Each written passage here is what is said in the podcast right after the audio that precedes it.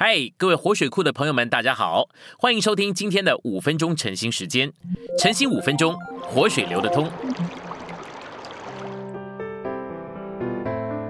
第五周周二，今天的信息有两处，在提多书二章一节以及二章七到八节。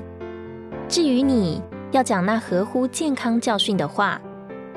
在凡事上，你自己要显出善行的榜样；在教导上，要不腐化，要庄重，要用无可挑剔的健康言语。信息选读：健康的教训总是照着信仰的真理，这乃是使徒教训的内容，也是神新约经纶的内容。不仅供应信徒生命的供应，医治属灵的疾病。而且这样做也将教会带进良好秩序的健康光景中。因此，在提前、提后、提多这三卷对付教会混乱和败落的书信里，非常强调健康的教训。在提多书二章一节，保罗嘱咐提多不要偏离健康的教训，也就是使徒的教训。我们该受提醒，讲那合乎健康教训的话。健康这词指卫生。能使人预防属灵的毒，也供应他们生命。我们的教训不该仅仅把知识传给别人，也该供应他们生命。我受试诱要说到某个题目时，常常被阻止。我感觉我所要说的话里没有多少卫生的元素。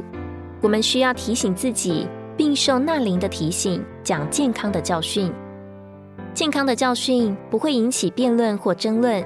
我们若充分留意从主的喂养，就不会在意争论。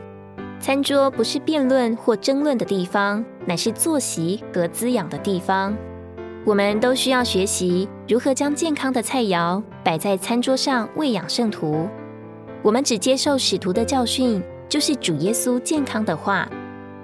提前一章说到关于神经轮的教训，六章说到主耶稣健康的话。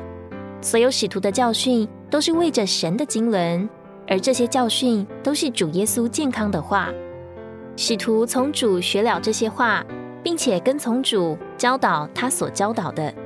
在以弗所三章八节，保罗说到基督那追测不尽之丰富的福音。在九节，他说到神永远的经纶。我们必须传讲并教导这两件事。